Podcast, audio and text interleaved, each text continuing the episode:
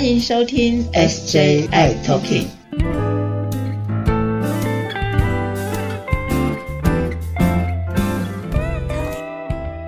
Hello，大家好，欢迎收听今天的 SJI Talking，我是 Jeffrey，我是师姐。哎，师姐，我们上一集啊有提到的主题有聊到共病，对不对？对呀，我们这个系列是哇，我都不知道这个系列，我们来讲到共病了。对，我们都不知道这个系列，哇，都不知道。哎，可是刚刚有提到说共病啊，我想问一下的，就是其实我身边有很多朋友，包括一些长者，他其实身体啊里面其实有两种病在身上，比如说啊，他可有高血压，同时他可能高血压之后还有心脏病。哎，甚至可能是什么妈，我妈妈了，或者是我之前像我爸爸，他是癌症，他除了癌症之外，他其实他的肝功能也不好。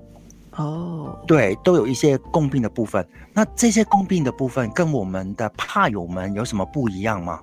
其实你说共病啊，我们其实这个名称哈也蛮笼统的哈。那在我们呃怕友的身上哈，我找到一个哈，在呃二零一六年。好，二零一六年那个在日本呢，他就做了一个调查，哈，就调查说，呃，怕友呢跟一般的民众来做个比较，他是从十八岁以上，哈，一直调查到六七十岁，哈，嗯，那发现呢，在糖尿病，哈，在糖尿病的部分呢，刚开始十几、二十岁、三十岁都一样，一般人都一样，但是呢，到了四十岁以上，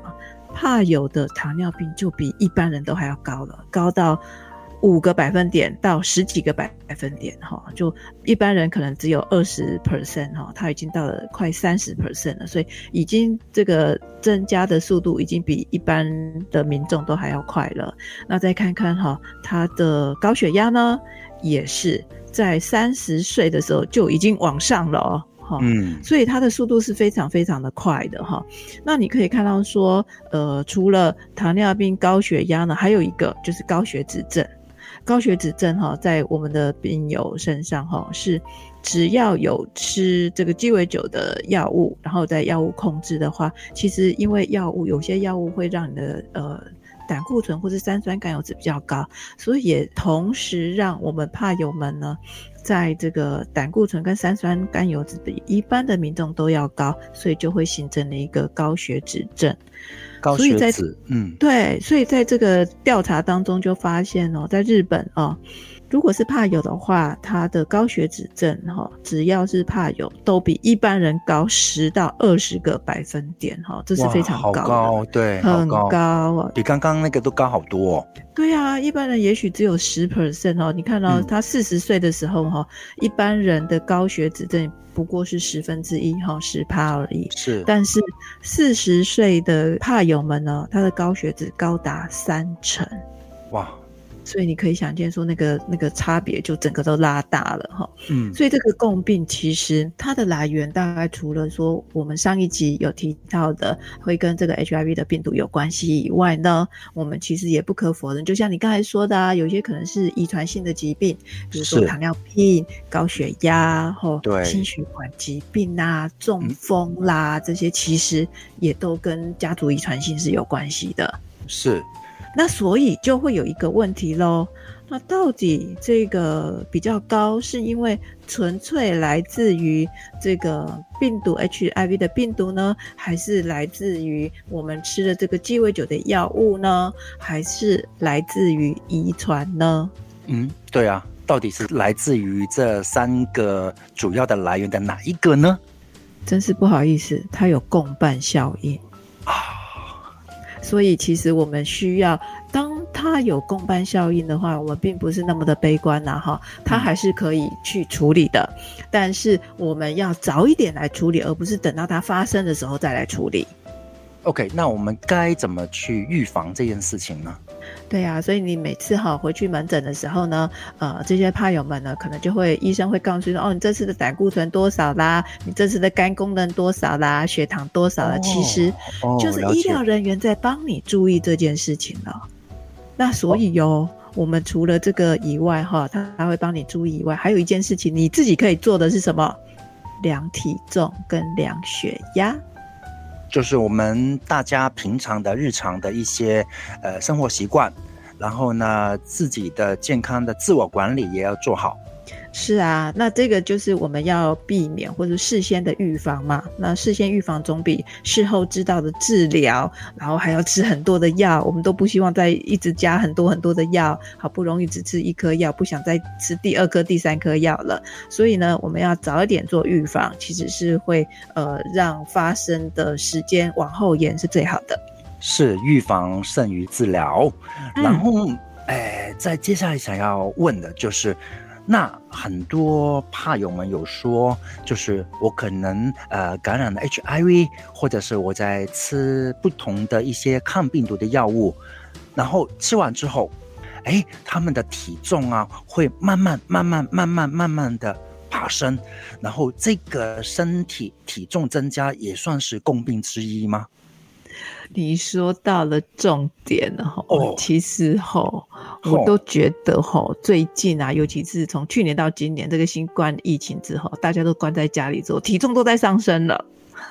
所以就是把 把体重上升都怪怪给抗病毒药物，或者也不 行啦，对呀，对，不是因为其实对呀，大家都知道说体重上升其实有很多的因素，比如说你的活动啦，你的呃吃的东西啦，那你吃的哪些东西，或者你吃的多少的东西，其实都有关系的嘛。嗯，所以体重的上升算不算是一种共病呢？其实哈，我们呃在吃这个鸡尾酒的药物当中，其的确是我们在全世界各个不同的种族当中都发现了一件事情，有某几种的呃病毒的药，那比如说呃有一些是新的这个药呢，它会呃增加体重的这个效果。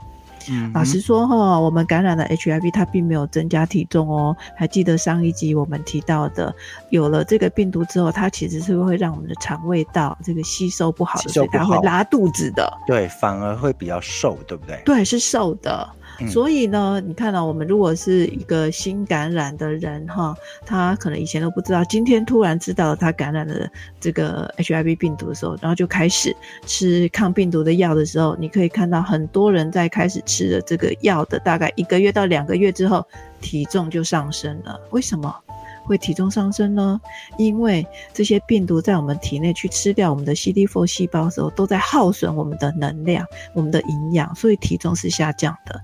当我们吃了这个抗病毒的药，把这个病毒给控制下来呢，我们所有的营养就长在我们身上了，所以你体重就回升了。所以这个时候的体重回升是正常的，是回到你正常的体重的水准。是。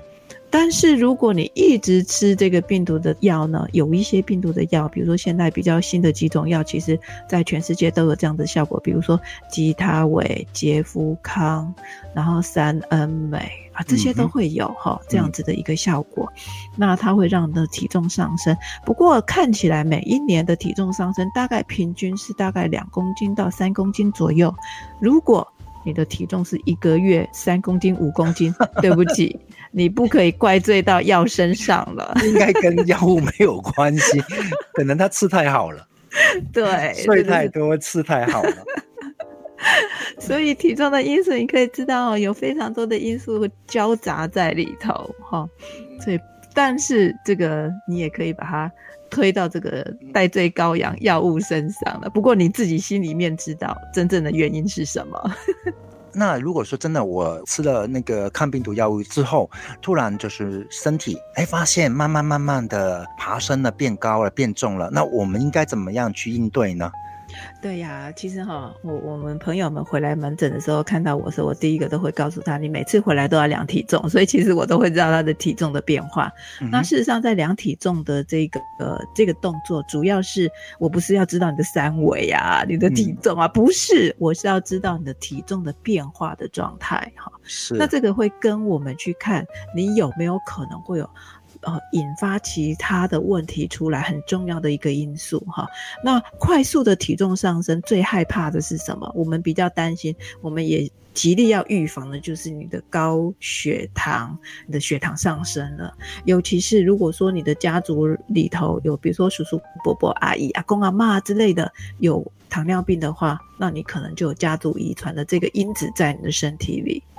如果这个时候又没有注意到体重的控制的话，再加上这个药物的加成效果上去的话，哇，那血糖就会飙起来就不得了了。这个血糖一高起来，就会变成是很早的就会触发了，就是引发了这个糖尿病出来，这不是我们乐见的。所以我们会需要知道你的体重是要告诉你，哎，我们是不是现在要开始注意控制体重这件事情了？或者是我们是不是需要去考虑调整药物，或是调整饮食这件事情了？所以我大概每次都会不厌其烦的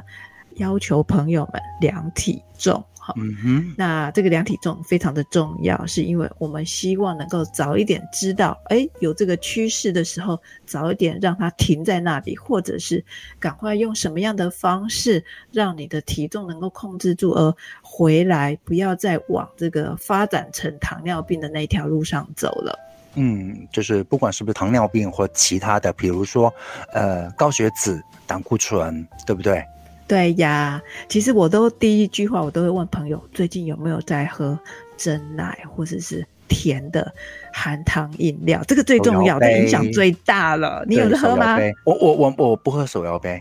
哦，那你喝什么杯？我只是吃很多的冰淇淋。哇哦，糖分挺高的哦。对，对呀。哎，那那想接下来问的部分就是，当 HIV 病毒啊，就是入侵我们的人体的时候啊，啊，那我们的人体当下呃还会有什么样的变化吗？呃，师姐能不能跟大家说一下，或者特别要提醒一下的？对呀，哎，这件事情哈，就正好在最近哈，我看到的一篇报道，我自己都哇，哦真的不知道哎，哎，什么事情可以分享吗？他是这样子哈，在美国，然后呢，他把在呃一些朋友们的血，因为刚开始确定诊断的时候呢，就会抽血嘛，然后把血清留下来嘛。那他发现了哈，同一时期的一些人当中，有的有感染了 HIV，有的没有感染 HIV。当其中有一些朋友感染了 HIV 之后，他还是继续把这个血液呢留下来做一个对照，发现。哇，这个这个结果真的是有点让我意外，就是他发现，只要是感染了 HIV 病毒，在他的血液当中就可以发现，光光是诊断后的两年到三年，嗯，就看到了细胞在老化。哇！只要是感染了 HIV，不管他有没有吃药，有没有药物治疗，他的细胞就在老化，而且这个老化的速度，一般的人没有感染 HIV 的细胞，在这三年内没有任何的老化症状，但是在感染者感染了病毒之后的三年内，就看到了很明显的细胞在老化，这个有点吓到，是我刚刚有点有点惊吓到了，整个人就愣住了，这样子不晓得该说什么。就感觉好像就一下子就是从年轻瞬间变成老人了，他也没有这么一夜就白发这样子啦。但是我们就是大家都不想老啊，大家都想冻龄呐。是，但是呃，突然在这个很微妙的这个细胞的变化，在老化的过程当中，就发现 HIV 病毒会加速的老化的一个呃节奏了，加加速老化啊。对这个加速老化，而且是不管有没有药物治疗，它都一样在进展，所以才会说，其实我们需要这一集都在讲共病这件事情，所以更在这里要提醒所有的朋友们，在呃我们照顾身体，不是只有呃每天吃一颗药这样子而已，我们还需要了解自己的身体状况，有没有未来有可能会发生的事情，可以现在做一个延缓，或是让它呃停止。的一些动作，OK，那所以呃，是不是是不是这么这么说？就是竟然有提到说，可能感染 HIV 之后，然后呃，报道也说了，可能细胞会慢慢的比一般人更容易老化。那我们是不是应该要未雨绸缪，应该要做一些抗老化的一些事情呢？对呀，所以其实抗老化哈，我们现在好像还没有真正能够冻龄的一个方式哈。但是我觉得很重要的是你的生活作息跟你的饮食息息相关。嗯，我是觉得就是个人感觉就是可能呃一些营养的食物，我相信大家都会在吃啊。可是就是正常的运动，我觉得运动很重要，正常的运动，那以及要充分的休息跟睡眠这个事情。我觉得一定要做到，嗯，是啊，你说运动这个就真的非常重要哈，因为我们说衰老嘛，那衰老的过程当中，哎，像你看到年纪大一点的老人家，他的肌肉就会比较的没有那么的有力气嘛，嗯，好，那这个有稍微的衰老了一些些，那比如说肌少症啊之类的，所以我们都不希望是呃这么快会进展到那样子的状态，所以适度的运动，维持你的体力，维持你的心肺功能，维持你的肌肉，其实是蛮。重要的，但是，但是我这里要提醒朋友们哦，因为我发现很多朋友们去做运动的时候呢，就会做，比如说希望这个肌肉长得好，长得头好壮壮。对，这个重训，重训的时候，我发现有些朋友喜欢喝，再加上一些高蛋白。嗯哼，绝配啊！绝配啊！但是这个高蛋白，你知道吗？它对肾脏的负担非常非常的重。哦，所以就是不太建议在同时吃抗病毒药物的时候，再喝那个高蛋白，对不对？应该是说这个高蛋白哈，我们这个药物本来代谢就是要靠，比如说肝脏啦、肾脏的代谢，嗯哼，对呀。那你如果说再加上这个肾脏增加的这么多的工作给他做的时候，他有一天就受不了了。所以我常常看到这个重训，然后再加上喝高蛋白，而且是很大量的喝哦，比如说一天是两杯哦。那这样子的话，这个其实这个肾脏常常看到它的肾功能很快速的下降。哦，了解。那这个部分要特别特别的注意起来哦。对呀，运动是好事，但是我希望大家，我会建议大家要做的是比较是增加你的心肺功能啊，有氧这样子的运动。嗯，重训也要特别，他要做重训的朋友的话，他必须要两个基本条件。第一个，你的。骨头要够好。OK，嗯。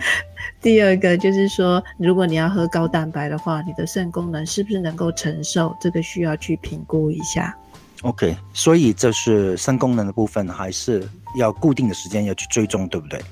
对啊，因为如果在呃每三个月或是半年在抽血的时候，医生大部分都会帮你做这样子的筛检，所以这个是其实蛮重要的。运动以外，运动就是要让我们的身体会变得更健康，但我不希望借因为运动而更增加了身体代谢的负担，这样反而是反效果了。